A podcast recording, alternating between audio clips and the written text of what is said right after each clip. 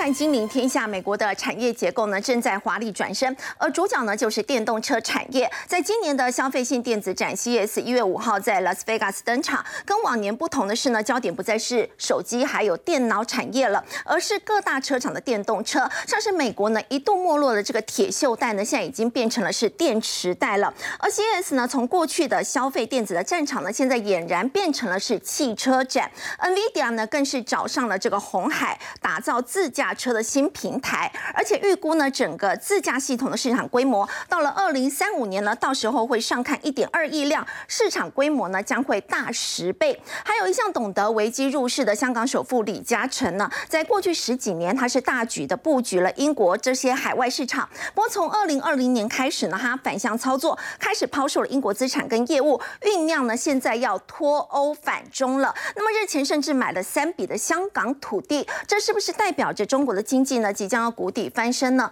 我们在今天节目现场为您邀请到资深分析师谢承业，大家好；资深媒体人陈凤欣，大家好；智普产业趋势研究所所长杨胜凡，大家好；财经专家尤廷浩，大家晚安；金陵天下特派员叶芷娟，大家好。好，陈毅，我们看到美国科技业的裁员潮呢，其实一直都传得沸沸扬扬哦。亚马逊呢，现在更被形容他们是下手最狠的，而且连号称科技业风向球的。美国的 CES 展，其实今年都看得出来，产业的主流已经在改变。没错哦，从这一次 CES 展的一个展场的一个情况来讲，拜登应该是呃这个下定决心要让美国的铁锈带变成电池带。为什么？我们先来看一个最近整个科技业的一个状况哦，因为呃亚马逊现在证实要裁员一点八万人，可是之前不是都说不是在传言一点一吗？甚至一点二、一点三、一点四，亚马逊一直否认。为什么突然之间大砍了一点八万人？他说，本来我还要跟员工沟通一下，我跟他们谈完，如果他们可以接受，我们再陆陆续续的裁员。结果没想到就有员工爆料了，直接媒体都知道。那既然这样就不演了，我直接就把你全部给砍了。这个可以看得出来，科技业裁裁员的一个情况哦，越来越严重。那另外一个字节跳动的部分，哎，既然传出来说，因为被解呃被解雇的员工，哎，他说，哎，为什么？第一个是为什么不给年终？那不给年终，我很生气啊！我我工作那么辛苦，我每天加班加到晚上七点，跑去跟 HR，HR 也不跟他解释，两个就就我就扯头发。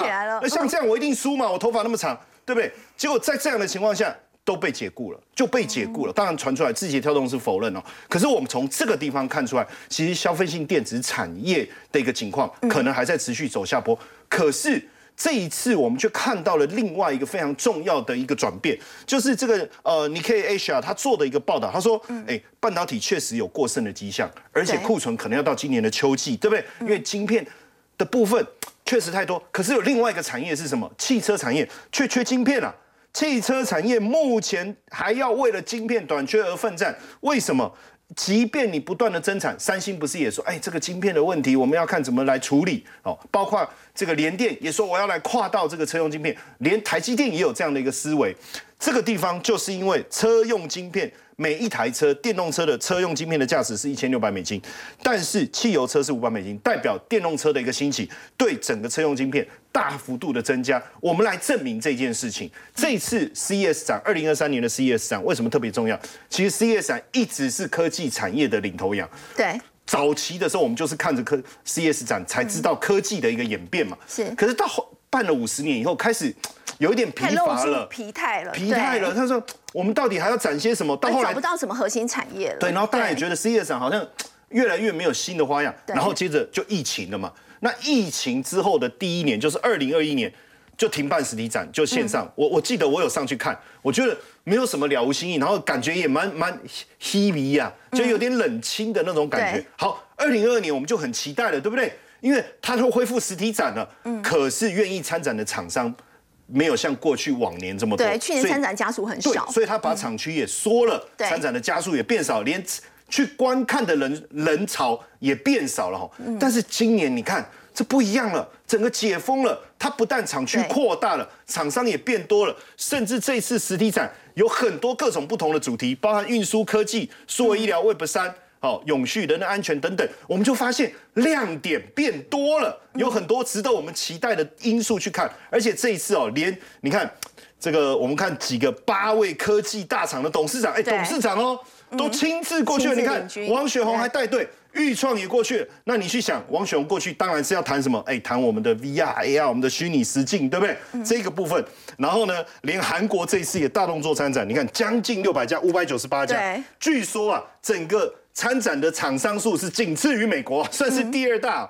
你看，包括三星电子、SK、现代汽车、LG、乐天都去，全部都过去。我要特别讲，B N W 也去了。B N W 也去，就是各大车厂也去，连这个通用车厂也去了，而且通用是哎，你看几个大的这个传统的车厂也去，然后包括大家都在讨论说，哎，你那个 B N W 里面有一个 D 的这个这个系统是什么？就在参展，就这个展览之前，大家就已经在谈说，是不是这一次的这个 C S 展可以看到？因为他很好奇，你到底 B N W 你在这个地方要做什么？所以很明显的，电动车绝对是今年 C S 展。非常重要的主轴，因为大家也想知道电动车还有什么样的一个新科技推出来，对不对？好，那这个跟我们刚才讲的铁锈区、电池区，拜登势必要做这样的一个转变，有什么样的关系？大家会觉得电动车不是也推了几年吗？大家也知道这一次拜登推的那个电动车的一个补助，哎，不得了，七千五百美金，我算了一下，二十几万呢。对，所以一台车如果能够补贴二十几万，二十几万差很多。转换的过程中。这个诱因是很大的哈，是。那美国的产业结构也在大改造，嗯。那电动车的补助正式启动了，对不对？所以现在各大车厂都要往电动车这个方向走，包括我刚才讲 B N W 通通用，哎，通用讲一句话，他说未来我们要让每个客户都开电动车，哎，这个是。这个不是很好大的口气，我认为就是一个产业发展的一个愿景，对不对？好，那为什么讲到铁锈带？你注注意看哦，这是美国五大五大湖区哦，从那个五大湖区这边开始，一直延伸到墨西哥。最早的五大湖区，岂不就是钢铁的重镇吗？对，甚至汽车产业的重镇吗？但是随着工业产出的一个没落，自动化的一个生产，慢慢的这个铁锈区。这个铁锈区的部分就开始没落了，大家也就看到美国这个工业发展的一个状况，慢慢的走下坡。哎，可是这一次，如果我们仔细看，就从铁锈区开始，整块这样一直往南走，哎，突然之间，包括电动车厂、电池厂、电动车电池厂共一起生产的，全部密集的分布在这个地方。很简单，铁锈不再生锈，转为电池，而且这里现在已经有十六个超大型的锂电池的这个生工厂正在赶工。这一个规模有多大？总共投资四百亿美金，但是一个这个厂规模有多大？我简单讲，这十六个每一个随便它的年度的一个产能都是我们台泥三元电池厂的六倍。哇！所以十六个哇，那太可怕了。到底几个台元台泥的三元电子厂？你去算一下，这个规模非常非常惊人。所以你看到这一次谁出来做主题演讲？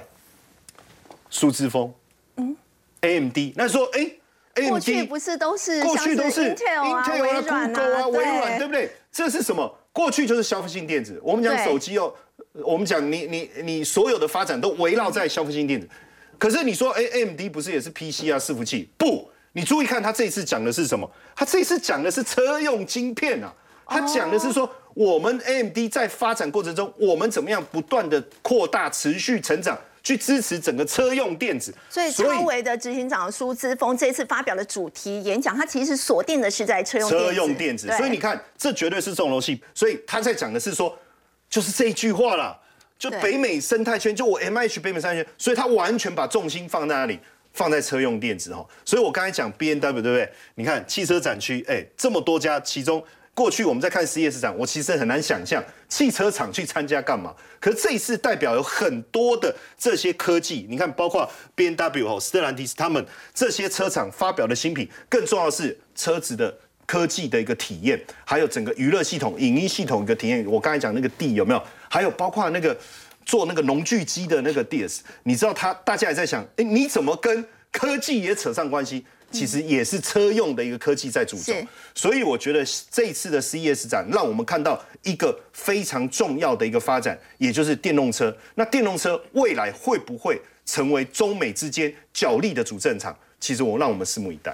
好，刚陈彦带我们看到呢，美国 CS 展，其实我们看到呢，从 CS 展开幕以这个演讲，刚呢陈彦有提到，就看得出来，在过去都是像是微软啊、英特尔这些呢科技龙头的执行长呢来担纲，但是今年呢很多是变成了汽车大厂的执行长。那么电动车呢，很明显就是在今年消费性电子展的一个发展的重心。好，我们要请教廷浩，其实美洲贸易战以来呢，这个 CS 展几乎很少看到比较具有代表性的这个中国的。的厂商。那美国除了在半导体不断的打压中国，现在这个削减通膨法案，是不是他们也想要抢回在电动车的一个主导权？没错，不过我们要回到源头来，从车市来聊起哦。这很多人呢，他误以为随着电动车受到市场上政策资金的拉抬哦，就以为整个车市表现是好的。其实车市常年它已经是属于一个白热化竞争、饱和的市场了。我们先来观察这张图，表示我们看到在过去从二零一六年以来，全球车市的销量，你会发现哦，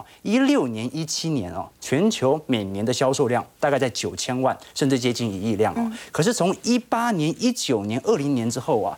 这个速度下行的力道就非常快喽，也就是说，其实车市在过去几年就有饱和的现象。那你说好了，那过去两年是景气复苏期嘛，一直到今年才开始下行。我们看到二一年、二二年哦，基本上即便有所增长哦，它的销量都比二零一七、二零一八年，甚至比二零一六年还要来得低。就是我们看到在过去两年啊，景气创新高啊，半导体的带货潮，大家都缺车用晶片，但是。现在实体的车市销量啊，比过去五年任何一个年份都还要来的差劲。是，所以先总结第一点，车市表现并不是特别好。那车市表现不是特别好，电动车呢？电动车反而是持续增长的。我们看到从一九年以来，电动车的销量，它几乎就是每个季度都在创高。是，所以你看到前几天特斯拉的交车量表现其实不是特别好，但问题是它的成长力度仍然非常的巨大啊，相对于传统车厂。所以你就会有一个基本的认知，就是我们现在聚焦。的是电动车的专属品牌，而并不是我们讲的传统汽车。为什么？因为传统汽车，你不管是双 B 戴姆勒集团哦，它基本上就算电动车是未来趋势，它也研发。但问题在于，基本上它会把电动车的实战吃掉自己原本燃油车的实战，所以它因为已经有大量的销售量了，所以基本上。电动车的兴起啊，对于它总营收拉抬并不是特别显著啊。真正总营收有所拉抬的是属于电动车品牌，所以我们才会看到，基本上要投资资本市场的话，你就必须要专挑以电动车作为主要营收来源的。那如果有其他以内燃机啊或者相对相关的车型的营收来源的话，那可能增长规模就不是特别大。那回归到我们的主题，为什么我们说电动车在过去两年间呢所受惠的资本？资资本上的一个吸引，或者说受惠于政策上的利多，会特别显著呢？其实它也是取决于整条技术链的关卡。我们都很清楚，现在全美哦，为什么倾尽全力来进行电动车程度的提升呢？我们看专利数就知道了。嗯，基本上过去两年，这个美国针对半导体市场啊，做了非常多严格的禁令。那这个严格禁令呢，不管是 EUV 设备的这个禁止出口，还是说相关技术专利的转移，但是最终最终它只是锁定在半导体。层面，但是电动车哦，除了车用晶片之外哦，它有一个非常重要的环节，就是属于电池技术。而我们都很清楚哦，电池技术基本上啊，有七成八成以上的技术都是来自于亚洲供应链。我们来看一下图表，各位可以理解到，到底目前为止有多少的技术目前仍然集中在亚洲区域哦。所以我们来观察，就可以理解到，现在全美现在应该倾尽全力来进行资本的投入，它就是要在电池技术上不要被中国卡脖子。我们看一下数。据图来了解一下，现在到底有多少的专利技术是集中在中国？现在如果是以电动车技术的话，整个电池啊，大概有三成式的技术是集中在宁德时代，那么有十四趴呢是集中在韩国的 LG，有十二趴呢目前是在比亚迪。那你可以看到啊，整个电池技术的专利权呐，大概有七成到八成都是属于亚洲供应链。那我们就假设韩国最终它跟美方达成一些技术合作好了，就算是大陆的市占都可能超。过五成，所以宁德时代和比亚迪本身在全球电池专利技术所产生的市占，它就足以去掐美国的脖子了。我觉得美国可以卡这个大陆半导体的脖子，那它在电池技术上也可以掐回去。对，这个就是我们现在所看到为什么 CES 展呢全力进行美国技术能力的提升，因为大量的技术专利目前还集中在中国。那这个专利技术最终会演成演变成什么样的迹象呢？它最后就会演变成大量的入系电动车品牌。它可以获得国家的提前授权，那美方的比如说特斯拉或者 Rivian 啊，美方后续的电动车品牌可能就会有一些技术卡关的现象。我们从数据图来做一些理解哦。这张图表是全球车市市占率的变化，我们看到是二二年了，那分为两项来做观察。第一项呢是 BEV，我们叫做纯电动车。那第二项呢是 PHEV，插电式的就混合式的啦，啊有油电混合的。那纯电动车的部分呢，特斯拉在去年第二季的。市占哦是十五点九 percent，还是全球第一。但问题在于什么？去年年初的时候，它的市占率是两成啊。光是一个季度，它就掉了五个 percent 哦。那甚至到年底，它的交车量在中国市场啊，它还输给中国啊。所以中中国的比亚迪，所以你看第二名是什么？第二名就比亚迪了。对，第二名呢，你看到比亚迪从原本的是占九点五 percent 上扬到十一点二 percent。好，那你说啊，这个特斯拉它还是有一些这个在售价上的优势的啊。你你想想看啊，这个比亚迪虽然它销售量很多啊，而且正在急起直追，甚至在去年下半年已经总销量超越了特斯拉。但问题是特斯拉的售价比它贵嘛，所以总销售额是比较大的。可是如果我们仔细观察，特斯拉它是属于美系品牌，比亚迪是属于陆系。如果我们把全球前几大车厂啊陆系占的比例来做一些观察，五菱宏光陆系的，奇瑞、广汽安安、起亚、小鹏、哪吒，全部加起来。它的总市占率是大于特斯拉的，所以我们就有第一个概况和理解哦，那就是其实全球的电动车市场啊，陆系品牌早在去年就已经超越了总特斯拉，只是还没有一家是一家单独超越特斯拉的。那你看插电式也一样，插电式就是油电混合，这个特斯拉就没有做。可是插电式的比亚迪在全球的市占率是三成啊，嗯，那接下来就 B N W、Volvo 哦，那基本上比亚迪是这些传统车厂的接近两倍到三倍。所以你说为什么美国人这么焦急啊？原因很简单啊，第一个，你大量的电池技术技术集中在中国大陆，对，集中在中国大陆。那么你集中在中国大陆，我至少还有自己的品牌效果，可能你最终要经过我嘛，苹果手机之类的。但是后来发现，特斯拉的市占率也在掉，而陆系品牌的市占率又超过了美系电动车品牌的市占率，这就让美方压力很大了。所以，我们接下来所看到的去年的半导体战啊，科技产品的出口啊，接下来就要回归到实体电池技术的研发了。但是现在的问题就在于，还是有很多那个原始技术的源头来自于宁德时代。那接下来就要看一下双方在科技战，电动车要如何来做交汇哦。其实大陆政策之所以有比较显著的拉抬，有另外一个优势。大陆目前电动车是全球在电动车电动桩渗透率最高的啊，接近五成哦。也就是说，基本上它是远远领先于欧美这些民主国家，是国有政策力度的支持嘛。所以基本上全球接下来电动车的几个重点，第一是国家愿意推行电动桩普及的速度，那这个欧美现在都在尽全力，那台湾有点落后了，台湾不好找。对。那另外一点是来自于电池技术的转专利的转移，那你当然。现有的技术它拥有，但是你可以开发新的技术进行叠加。那第三点，最后一点呢，就来自于品牌哦，因为美国的品牌基本上只有特斯拉一家还远远领先。那其他陆系的品牌啊，它虽然没有一家单一超过特斯拉，但是加总起来，加总起来是的。所以接下来就来观察，会不会拜登政府啊协助或者。帮助其他传统车厂进行电动车的转移，这个是值得关注的。好，刚刚挺好，但我们看到呢，这个电动车已经成了美中科技战接下来的这个主战场，包括全球电池的技术呢，还有在品牌的市占呢，中国大陆呢现在是领先美国，这也让美国觉得非常的一个焦急。不过我们现在呢，说到整个科技其实都有面临到一个挑战，就是终端需求的一个下滑，其实也影响了包括苹果等等的这些科技大厂哦。有台厂其实也意识到了，他们现在呢不能够只靠苹果，他们。是势必一定要转型的，要请教芷娟，像是已经当了十年瓶盖股的梁伟哦，他们其实转型就非常成功。好，因为现在快过年了，我们讲话的时候都要带一点兔子的谐音哦，所以我们今天来看这个梁伟突破重围的一个故事哈。你刚刚你有讲说，其实他之前的确在二零一八年的时候，他是在苹果的前两百大的苹果供应链的名单当中，他之前一度苹果占他整体的营收占比贡献超过百分之五十。过半都是靠苹果，过半都是靠苹果。可是现在一个最新的数字，它的营收占比，苹果大概只剩下百分之二十左右了。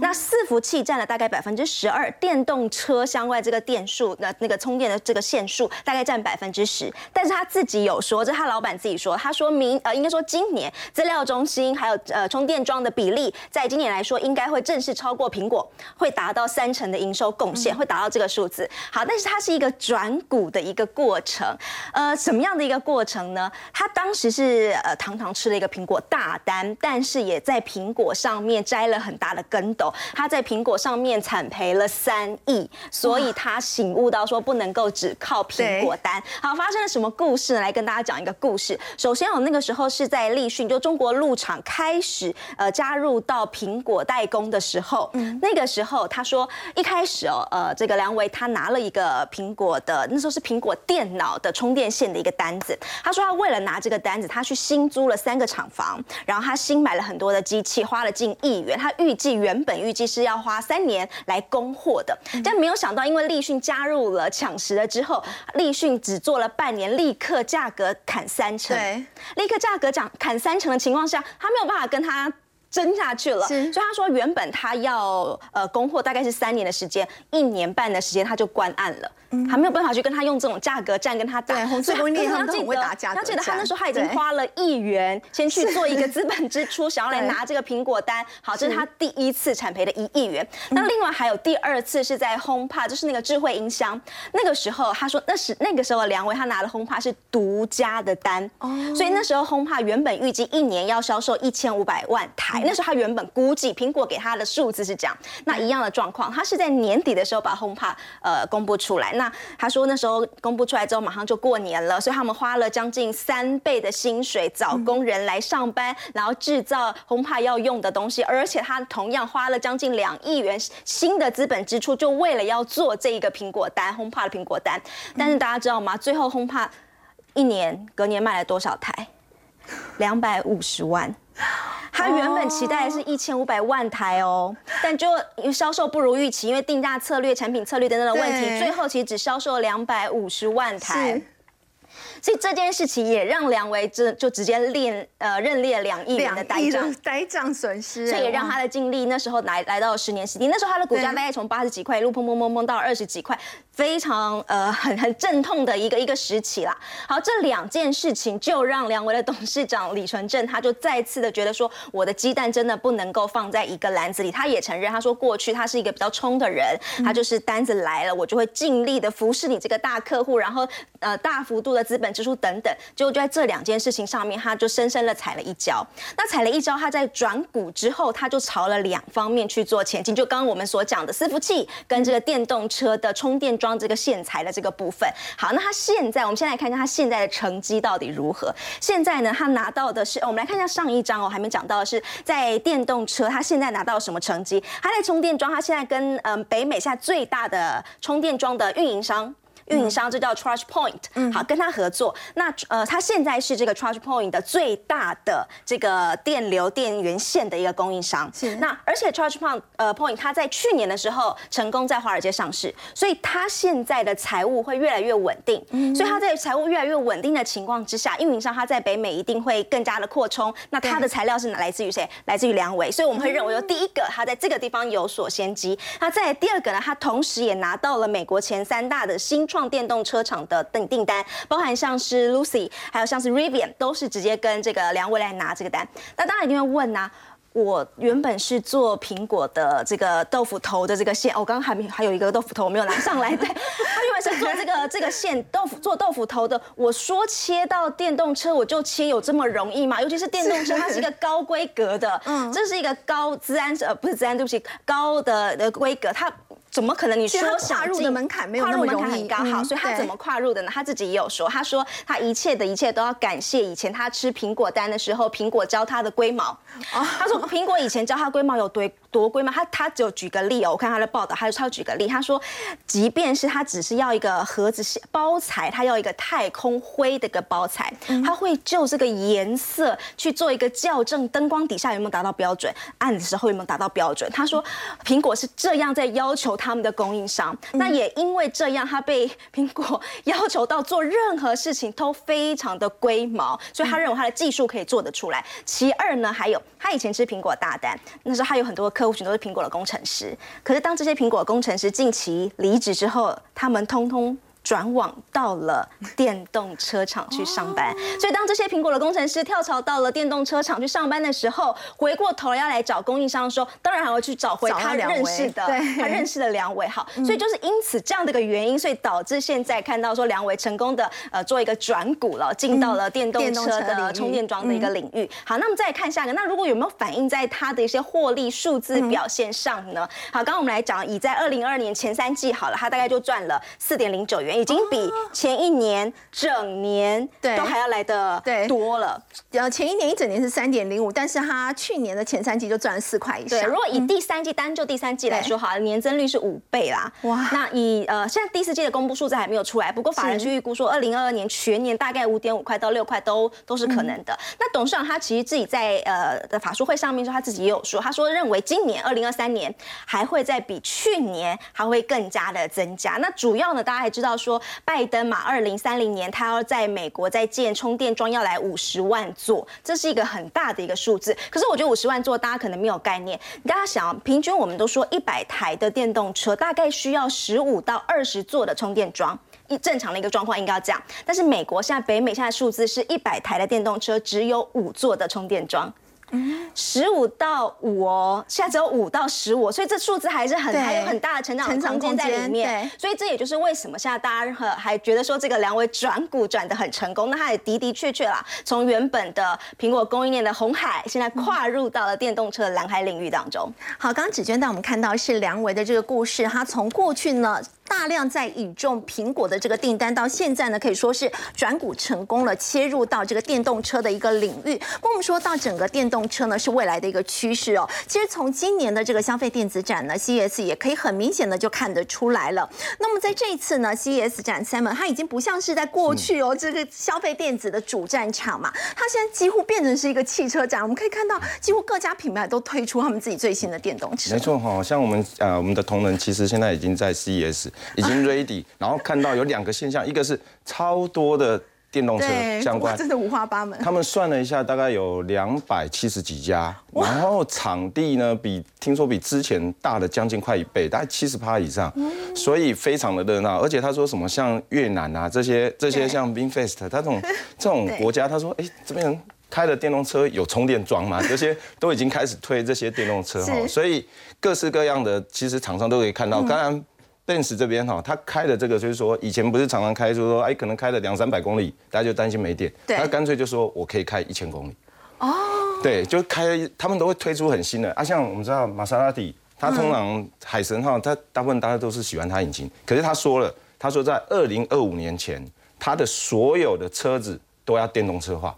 所有的车子，所有的车子，所以它非常的积极。所以我们第一个，我们是看到说非常新的东西，然后呢，再看到那个 Toyota 的概念的车。概念车，其实呃，应该这么说，以前的 CES 呢，它通常都是未来三到五年的东西来弄。对，就是未来感会比较强，比较强烈。。那今年呢，发现一个现象，就是它其实非常的想要卖车子，所以在 二零二三年，其实着重的都是在实用性吗实用性，嗯当然啊，防碰撞啊。啊，导那个导导航航啊，的指引自驾巡航这个嗯这个我们大部分都听过了，对可是全部都装进去了。然后在 Toyota 这边比较特别的就是它。做的东西呢，可能在未来五年才会出来，但是他做的是非常分析哦，我们有去看了一下，它其实它的那个车子啊，那两台车子，一个是呢，可能是只有 Level Four 的那个自驾，但是它里面呢做的非常的科技感，然后位置非常的舒服，然后坐进去就好像总裁一样，然后呢，但是以后呢，他也觉得说在。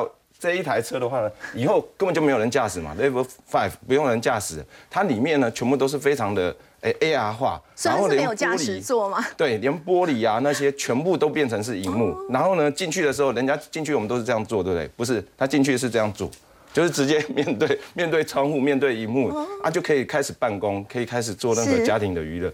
所以在整个的 CES 里面，现在已经变成是做车子、做电动车、做自驾车一个很重要的一个场域。然后呢，在这一次里面，其实我们看到了三三个比较重要的亮点，可以跟大家分享。第一个的话呢，我们都知道，呃，红海有 M I H 嘛，哈，对。很多的厂商都加进，但是呢，他做着做着发现一件事情，没有大脑，就是你有心脏，有所有的都可以做得很快，可以 time to market，可以 time to cost，cost 可以做很低，时间可以做得非常的快。但是发觉没有大脑，它没有办法自驾，也没有办法非常的安全。是。所以呢，在这边的话呢，刚好 NVIDIA 在今年呢，它把所有它以前过去一两年做的跟这个自驾车相关、电动车相关的全部整合在一起。嗯，所以大家可以看哦，它包含做车外跟做车内。嗯，车外的话呢，它把所有的呃，它有分包含有啊、光达、雷达，还有 sensor，还有 camera，全部四个东西全部都去估算你所有的，包含像车子有多少台，然后你的啊马路有多宽，然后呢 building 在哪里，它都可以算出来，然后呢去加强你在驾驶上面。其实以后你也不用担心说旁边过来，通常你驾驶第一个是自己要开好嘛，对。另外是别人可能会来撞你，那别人来撞你的时候，他还他他已经会开始自己能能做防碰撞等等的一个动作。是，所以呢，他现在着重的就是把 AI、大数据演算跟所有硬体，包括我们刚才提的光达、雷达这些的东西，还有软体，全部都在一个平台解决，然后刚好配合整个的 MIH，也就是红海要做的事情，它就变成是整个完整的一个方案。所以他们是强强联手，就是 NVIDIA 跟红海。目前看起来是强强联手，而且在这一次 CES 里面应该会有在更特别的一些表现，所以以后大家就可以相对来讲就是效能啊、降低能耗啊、研发成本也可以降低，所以会是他们今今年非常重要的一个一个发展的一个元年。哦，第二个的话呢，我们可以看到哈，有一个亮点是在于，包含 Toyota 也好，包含这些车厂也好。它把车子变成一个非常娱乐、非常开心的一个场合，所以大家可以看到，以前的我们的我们开车就就往前看嘛，对。要不然就是自己拿着手但机那以后就，是自驾啦，自己不用开车了。对对对所以很多时间可以来用这些娱乐系统。没。错，包含是驾驶或是旁边的人都会变得非常开心，但开车也不会有躁郁症哦。所以呢，我们可以看得出来说，包含它现在整个的是一个串流的一个一个模式，所以你以前大部分这一幕，它现在一幕越来越大，然后现在的话呢是连玻璃，我们看到的是连玻璃，你看出去。那个玻璃也有可以直接看到画面，然后呢也可以去做操作，所以我们看到的是说车子的整个的娱乐，其实它是我们就可以直接看 Netflix 啊这些都可以看，然后呢它越来越可以整个玻璃全部做，甚至天窗也可以做。我们都知道像 Tesla 其实天窗也非常漂亮，那个可以做，后窗也可以做，所以你整个会环绕到所谓的一个娱乐的一个情境里面，或办公的情境里面。所以我们看到的是包含呃在车内也好，哦，或甚至在车外，你也可以看到那个广告，像那个关键报告一样，嗯，到处都是那个车子开过去，哎。哎，好像又是有什么广告可以看哈，等等的哈，其实在今年都可以做一个呈现。它就是变成一个新的娱乐体验了。没错，对没错，对吧？开车也会变得很开心的一件事。好，那第三个亮点，我们其实看到还有一个，大家前面的也有讲到了哈，就是充电桩。史上最多充电桩真的真的，参展的我们那时候去看的时候，其实因为现在还在布置展呐，哦，那凌晨才开始。然后呢，可是这些的所有的这些的充电桩呢，嗯，你可以看到说，哇，怎么那么多家啊？什么谁都要 谁都要出哦，包括我们的台达电等等都有，所以可以看得出来说，在史上最多充电桩充展的实际上现在，包含你在家里用的，然后快充的，然后什么二十 k 瓦、五十 k 瓦、六十 k 瓦。越做越小，越做越轻薄。你把它当做以后可能就像手机一样，不到那么小了，可是它以后就会朝向这个方向。所以我们认为，在整个的今年的 CES 这三个亮点，可以值得大家看一下。好，我们谢谢 Simon。但我们看到是在今年 CES 展呢，可以看到电动车非常多这个趋势方面的这个应用呢，可以说是在今年展场的一个重点。我们稍后回来看到的是香港首富呢李嘉诚，他在过去十几年是大举在布局英国等等的海外市场，不过他在最近呢，是不是已经开始认为这个中国的经济准备谷底翻身了呢？在最近买进了三笔的这个香港土地。我们先休息一下，稍后回来。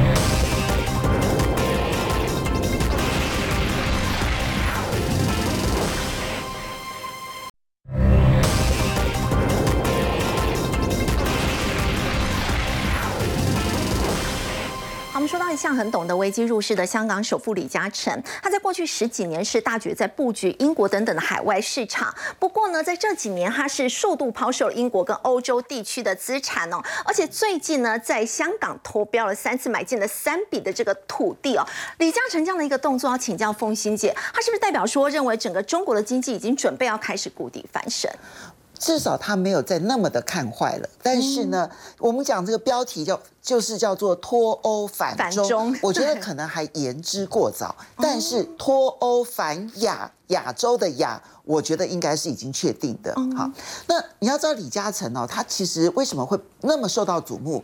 因为他是最早进入中国的一位企业家。他从一九八零年的时候呢，就已经进入了中国。我印象很深刻，我记得我在二零零二年那时候去北京的时候呢，就是所有当地人就会讲说啊，你看这个商场啊，其实就是李嘉诚投资的。我后来去四川呢，然后去这个游玩的时候呢，他们也会说这个旅馆是李嘉诚投资的。的，就你会发现当地的那个指标性的建案或指标性的这一些商业大楼，几乎都是李嘉诚投资的。可是呢，他从二零一一年开始就卖香港的房地产，然后二零一三年开始就卖中国大陆的资产，而且他你要知道，因为。对李嘉诚跟其他的投资家不一样，一般的投资大户大部分投资的是股票，股票的变现度是很快的嘛。嗯，我可以在一天之内，我可能就卖掉我，比如说百分之五的资产。当然，如果很大额的话，百分之五也很大哈。就是股票的变现速度可以很快，可是房地产不是啊，房地产其实就是一个大恐龙，要转身的时候，其实都要慢慢转，慢慢转，慢慢转。所以李嘉诚从二零一三年，其实他一直卖到了。去年初都还在卖哦，嗯，就是当呃卖到二零一九年就大规模的卖完了，嗯，好，卖到呢大概他在中国大陆跟香港的资产只剩下一成不到。然后到了二零二二年的时候，其实他还卖掉了他的这个北京最后的那一笔，所以呢，大家就觉得说，哦，他真的是看坏中国大陆，好跟香港的这个市场。而他从二零一三年开始转向到哪里呢？就是去香港。他去香港呢，包括了就投资嗯港口的码头啦，然后还有去投资他们的一些能源、新能源的这些产业，还有这一些这个商业大楼。结果呢，他大概就是从二零二零年哦，他就开始在卖香港的资产，嗯，而且后面你看到二零二一年，他卖的速度越来越快，越来越快。你看到他香港卖的那个金额，可以在很短的时间之内，然后卖超过一千亿人民币。你换算成为那个台币的话，那是一个多么庞大的一个金额哈！那代表的是他真的开始认为欧洲的部分他不押宝了，他要转向了，所以那转向。他资金要往哪里去呢？嗯，去年五月的时候，他有他有投一标这个广州的土地，他没有标到哦，嗯，所以他可能是在试水温。也有可能只是在跟中国大陆交代说，哎，我并没有真正的完全看看坏这个中国大陆的经济。可是之后其实他在中国大陆没有动作，所以我们还不能说他反中。嗯，但是他香港这扎扎实实的就是投资下去，而且三笔土地就已经一百四十四亿港币和台币大概是五百六十七亿新台币。那我买了土地，我后面是要投资，就要盖大楼啊，或者是我要做建设啊，这样，所以他绝对不会是只投资到这样子就。结束了，所以他至少觉得香港可能他觉得已经没有那么糟。我觉得我们先可以这样子来看待。那中国大陆的部分可能还要再观察。那么可是呢，他还有一个大动作，那就是联合了日商，联合了越南的商越越南的企业，然后大笔的进入越南。所以我为什么讲说说？脱欧反中可能还没有那么的肯定，脱欧反亚，但脱欧反亚，我觉得这件事情应该是蛮肯定的，因为至少他他很像是看到了一九八零一九九零的这个中国大陆的时候，那个时候的亚的越南，他可能把越南有一点点程度是看在那个时候的中国大陆，而且他要投资的。都是你知道，他投资的都是实质资产，就是我讲的变现度很低的。比如他投资新能源啦，然后他要投资那一些基础的建设啦，然后他要投资商业大楼啦，还要投资金融中心啦。就像一栋大楼要盖都要盖，盖至少要盖个两三年吧。然后接着我开始要营营运，总要营运个十几年吧。所以他看的是一个很长期的。嗯，所以。香港是实质的有在投资了，然后越南也是很实质的在投资，所以我们其实可以注意到说，香港的恒生指数哈，它从去年的十月底哦，那个时候真的是谷底中的谷底，呃，香港恒生指数在二零二一年初的时候曾经到三万一千点，你知道跌到去年十月底的十一月初的时候多少点位吗？一万五千点不到哦，一万四千五百多点，所以它是腰斩之后还要再扣点零头。好，那可是之后它其实就开始绝地大反攻了。嗯，那么你看，短短的十一月、十二月，然后到现在一月的时候，香港的股市有一点点像喷出一样。当然今天有一点点就是就是已经过高了，然后开始呢，它这个涨多有一点点小拉回，但是还是上涨，只是说它没有像它它就。K 线来讲是个黑 K 哈，那么已经涨到了两万一千点，从一万五千点不到，然后到两万一千点，其实这个幅度也非常非常的快。那我觉得我们先暂时的先看它是一个跌升的反弹，也许最坏的状况已经过去了。可是我们去看那个结构啊，就是它上涨的动力是什么？其中有一个就是房地产股。就你看大陆的房地产市场还没有好起来，量还是在萎缩，然后价格也在跌的情况之下，房地产股已经开始先表态了。是啊，这其中一个表态就是过去这两年最糟糕的中国大陆的企业，反而在香港的股市当中看到它的大反弹。那第二个呢，就是我们看下一张图，嗯，就是网络科技。网络科技呢，就网络平台这件事情呢，也是他从二零二零年的十一月那时候蚂蚁金服上市，突然喊咔咔，就整个网络平台大整顿，有没有哈？大家就说你要到底要整顿到什么时候哈？那不断的传出来说，好像已经到了最后关头了。那这两天呢、这个你看到这个这个在纳斯达克，好，他们有一个叫做这个呃纳斯达克金融中国指数，是好，那纳斯达克金融就下一张图里头，我们可以看到、这个金融中国指数呢，它是。因为主要的其实都是这一些网络科技股占比非常的高，不管是腾讯啦、阿里巴巴啦，然后或者或者是拼多多啦、哈美团啦这些非常的多。那么，那么呃这两天就是传出来说，因为阿里巴巴被整改了之后，就呃蚂蚁集团被整改了之后呢，他把其中很重要的消费金融。切割了之后呢，重新成立了一个蚂蚁消费金融公司，不在杭州，登记在重庆。好，然后结果呢？从经过了一年的时间呢，重庆同意它大幅度的增资。那现在把它视为说，当你同意它增资，也就视为可能要让它重新 IPO。哦，所以表示，嗯，就你知道，开始是来自于它的停止上市。那是不是现在开始从它的重新上市这件事情，如果真的成真的话，嗯表示网络平台的整改应该真的已经告一个段落了。好，刚刚凤琴姐带我们看到是在中国大陆这一块，我们稍后要回来关注的是在美国。美国呢，现在就业市场呢依旧是相当的强劲的。那么在去年的通膨高涨，今年是不是大家更担心的是经济衰退呢？我们先休息一下，稍后回来。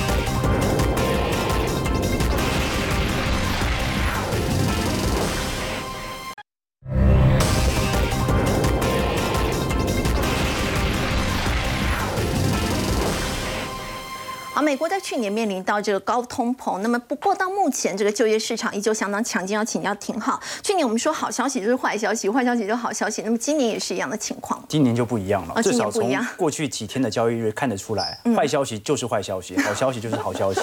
去年我们看到说，所有的坏消息都是好消息的原因，是因为哦，只要有任何的经济数据的疲惫，都有利于通膨下滑。对通膨下滑，联总会紧缩政策步调可以放慢，一放慢，股市这个时候这个受到利率承压的科技股啊，它就有望开始带动。但今年你看到这种通膨的交易情绪哦，已经慢慢的移交到衰退情绪了。为什么？因为你不太可能期待经济数据一路差下去嘛。对那有一天台积电人裁光了，那不是股市就上十万点了？不能用这样的方式来做论断。所以今年大家更为关注的是通膨高峰已经过了，大家更为关注的是那什么时候会通缩，什么时候会开始经济衰退。所以大家开始注重实体基本面，也就是 EPS 的表现了。所以这两天你看到，不管是 PNI 差，股市就跌。你像今天我们看到所公布美国劳工部公布的职缺。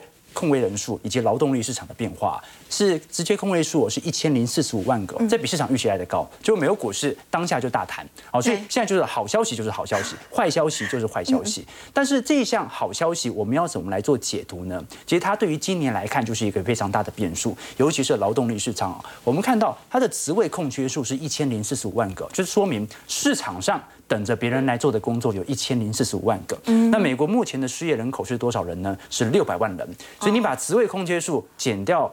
这个失业人口的话，还有四百万份工作完全没有人来做哦，所以你看得很清楚哦，在一八年、一九年高点呐、大概也就八百万份职位空缺数而已哦，结果现在是极其的高，原因为何？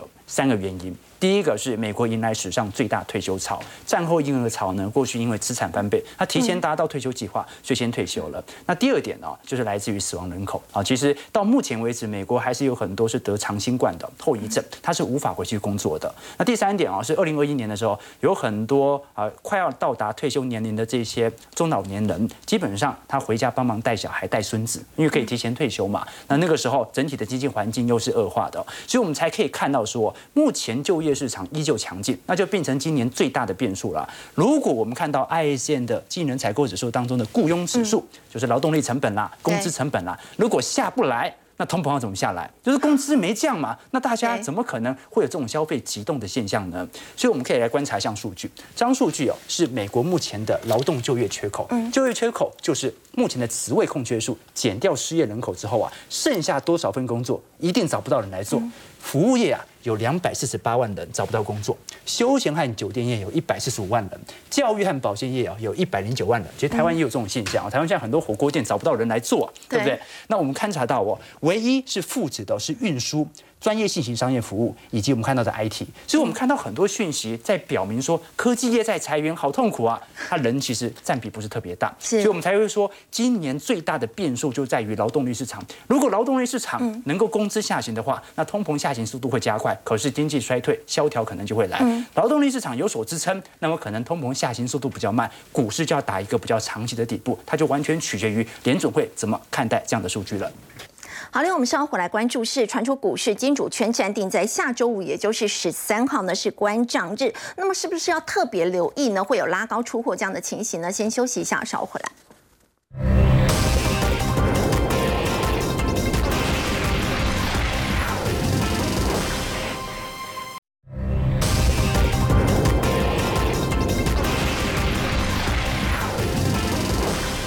台股在农历年前即将要封关倒数了，现在传出股市金主圈呢是暂定在下个礼拜五，也就是十三号是关账日，要特别请教陈燕了，是不是这个时间点要小心，他们会拉高出货？对，呃，先讲结论哦，建议大家在封关之前见好就收。见好就收，见好就收，见不好更要收哈。也就是说，不管怎样，你就是得收就是了。为什么我这样讲啊？因为这一次哈，在农历年期间，我们要特别关注几个嘛。农历年前就有法说会了，哦，那当然法说会不太可能，大家会去赌说他会有释放出好息好讯息，比如说台积电好，然后他讲好消息，我农历年前赶快卡位，我觉得这种可能性不大。反倒是说，万一有什么。比大家预期不好的讯息出来的时候，反而调节的卖压会比较大哦。我觉得这个是要注意的。另外一个就是在我们封关期间，其实美国的超级财报周陆陆续续有很多重量级的财报出来。那财报出来，如果呃整体对未来的展望不是很理想，或是大家在担心的库存的消化的问题，并没有有效的改善的时候，对美股一定会有比较大的卖压。那这个时候我们也跑不了。那人家在过年，你自己在那边这个苦着一张脸干什么？对不对？好，这种可能性很大，所以卖压一定也会出现。另外一个就是丙种结账卖压，因为这一次的呃农历年的时间比较长哦，所以其实丙种一定会希望说，你你就就不要爆股，你在十三号它的这个关账日之前，你赶快把它处理掉。那两处理两种方式嘛，我如果有能力，我拉高一下再走；我没有能力，我就顺这个势赶快跑。所以不管怎么样，在这几天，第一个，呃，追价的意愿一定比较低，对，所以股市的成交量一定是会大幅度的萎缩的。但是卖压相对来讲就会比较重，甚至这种所谓的拉高也可能是一个假象，它只是做一个假动作。我我拉高了，我就赶快跑了。它拉高不是不是看好的意思，而是我想要跑。这种情况就要特别注意。另外一个在。大户的部分，尤其是寿险业哦。如果我们从这个图形来看，嗯，实际上在十一月涨上来以后，很多寿险业其实是松一口气，嗯，松一口气，它没有加嘛，松一口气，它反而连续性的一个减码，嗯，那这个也代表就是说，大家对今年农历年整体这段时间的风险意识是有的。